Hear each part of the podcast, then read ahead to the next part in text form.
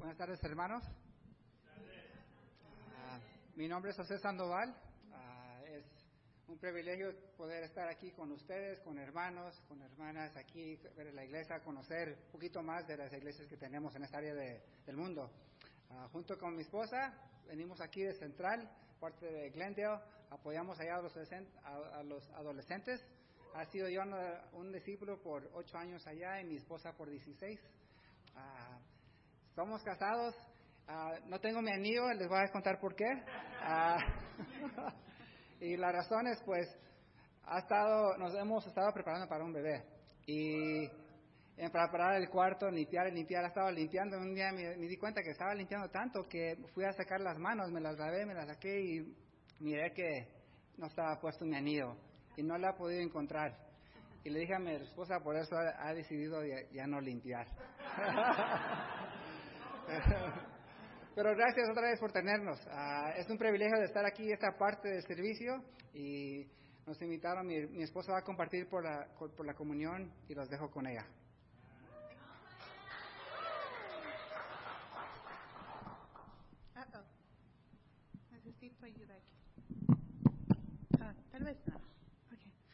Buenas tardes, familia de Dios. Gracias por la invitación.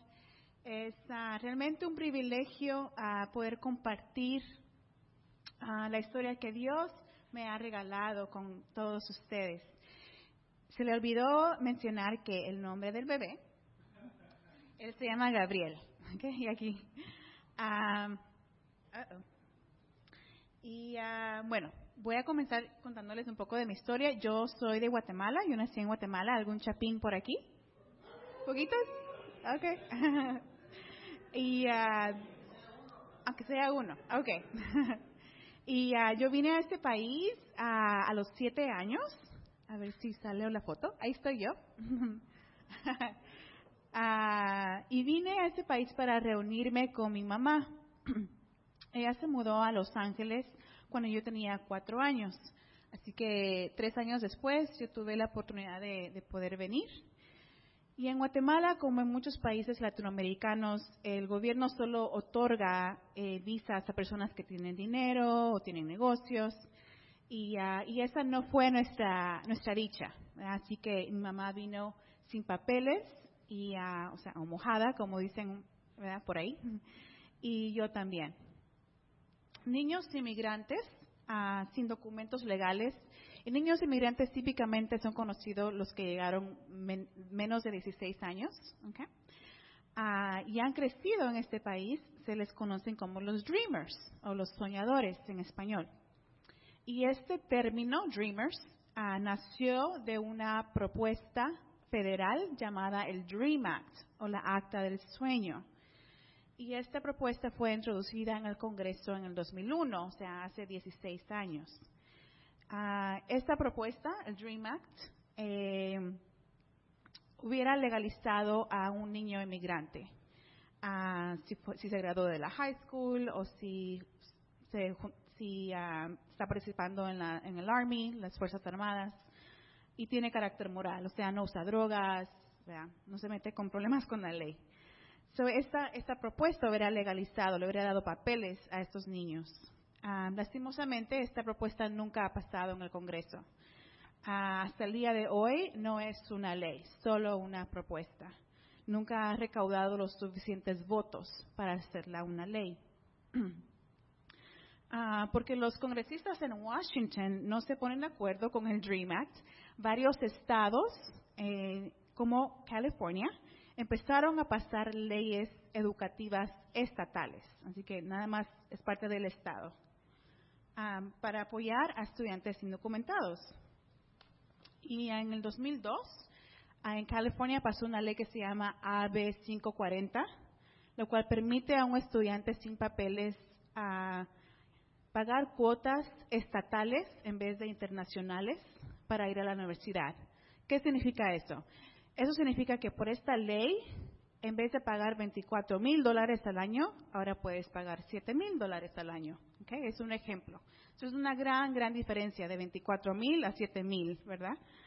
Ah, y esta ley pasó cabal cuando yo me estaba graduando de la high school, así que esta ley en California me abrió las puertas para ir a la universidad.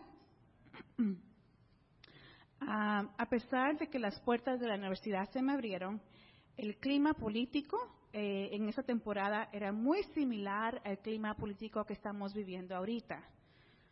Era un tiempo donde te daba miedo decir que eras indocumentado. habían deportaciones, habían arrestos, habían propuestas que decían que si eres indocumentado ya eres un criminal, ¿verdad? Todo era negativo sobre los inmigrantes en esa temporada. Y ah, fue un tiempo en mi vida donde viví con mucho, mucho miedo, con mucha ansiedad, con mucha tristeza. Ah, días donde sentí que perdía la esperanza y le preguntaba a Dios de que por qué decidió que yo naciera en el otro lado de la frontera, ¿verdad? Y ah, muchas veces también pensé que era una pérdida de tiempo ir a estudiar, no solamente de tiempo, pero de dinero, porque corría el riesgo de ser deportada o de no usar, de no usar mi, mi, título, porque sin papeles no puedes agarrar un buen trabajo, ¿verdad?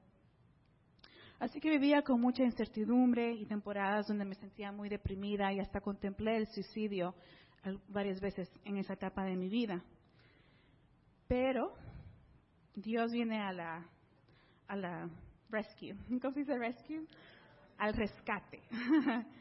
Y Dios vino al rescate y me regresó la esperanza cuando leí esta escritura en Hechos. Y dice así, de un solo hombre hizo todas las naciones para que habitaran toda la tierra. Y determinó los periodos de su historia y las fronteras de sus territorios. Esto lo hizo Dios para que todos lo busquen y aunque sea a tientas, lo encuentren. En verdad, Él no está lejos de ninguno de nosotros. Y este verso eh, me ayudó a, a creer y confiar que Dios determinó qué año iba a nacer y qué lado de la frontera nacería y crecería también. Y Él hizo esto con un propósito. Y la escritura dice que el propósito es para que yo lo buscara. Esa escritura me recordó, me recordó que Dios está en control de cada detalle de mi vida. otra fuente de inspiración bíblica para mí fue la historia de Esther. Una de las cosas que Dios utilizó ah, para crear impacto fue la nacionalidad de Esther, para salvar al pueblo judío. Yo pensé, pues si Dios utilizó la nacionalidad de Esther, Dios puede usar mi nacionalidad y mi estado legal también. Y eso es lo que Él hizo. Aparte de graduarme, ahí estoy yo graduándome, ah, se me ha dado la oportunidad de compartir mi testimonio en, en varias escuelas y animar a estudiantes inmigrantes en la high school, eh, también me han invitado a compartir mi historia en, la radio, en periódicos. He podido visitar eh, congresos estatales y he testificado para aprobar leyes educativas para otros estudiantes indocumentados en otros estados. Ah, también se me ha dado la oportunidad de ser parte de una película documental, documentary, donde eh, he podido compartir mi historia, la historia de mi mamá, Ah, sobre la, inmigración latinoamericana. Así que Dios realmente ha usado y creado impacto con lo más vergonzoso, ¿verdad? Con lo que no quería compartir con nadie. Y en la cruz Jesús también pasó por algo vergonzoso. Ah, y eso es lo que Dios utilizó para cambiar vidas e impactar al mundo entero. La cruz para mí me recuerda que Dios puede y quiere utilizar cualquier cosa tus éxitos, tus debilidades, tus penas, tus tristezas, tu nacionalidad, tus papeles, o no, si no tienes papeles, hasta tu pecado para crear impacto. gracias a Dios, este, pude agarrar mi tarjeta verde en el 2007. Es la primera foto, estoy agarrando mi certificado de ciudadanía con, al lado de mi mamá. y en el 2013 me pude hacer ciudadana.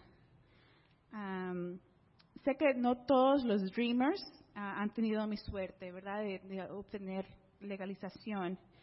Y, y, varios todavía no han podido, no, tienen una vía para legalizarse. En el 2012, ah, o sea, algo reciente, el presidente Obama firmó una, una acción ejecutiva que no es una ley, pero es como una propuesta informal llamada DACA. No sé si han escuchado de un término que se llama DACA. Y DACA te permite obtener un permiso de trabajo, seguro social y protección de deportación si llegaste antes de los 16.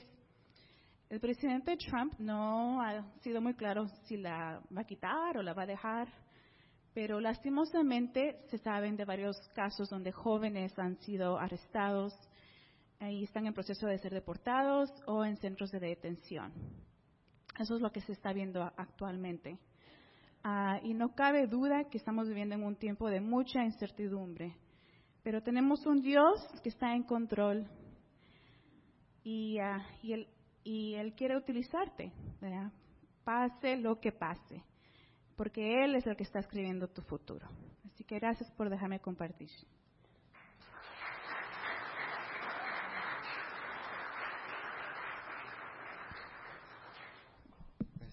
Oremos por la contribución. Digo, por la comunión, perdón. Ah, Padre Santísimo, ah, muchas gracias, Padre, por tenernos aquí, por poder escuchar como una historia como la de mi esposa y pues conocer, Padre, aquí como latinos, en esta clima política, Padre, en todas las cosas que podemos escuchar en radio, en la tele. Ah, padre, pero estamos muy agradecidos de poder reconocer y ver que Jesús vino y pagó un precio, un precio que cualquier cosa que pasa en esta tierra, Padre, ah, nuestra perseverancia no es en vano, Padre. Él ah, conquistó este mundo, Padre, y a través de esa perseverancia, Padre, podemos nosotros también poder llegar a ese destino final. So, te pidemos, Padre, que puedas bendecir el pan que significa, que representa el, el cuerpo de Cristo y también el jugo que representa su sangre, Padre. Y a través de Padre, podemos seguir perseverando en cualquier pensamiento, cualquier emoción que podemos sentir o podemos escuchar ah, en el tiempo que aquí vivimos. te pedimos que la bendigas, Padre, y que bendigas este tiempo, y te lo pedimos en el nombre de Jesús. Amén.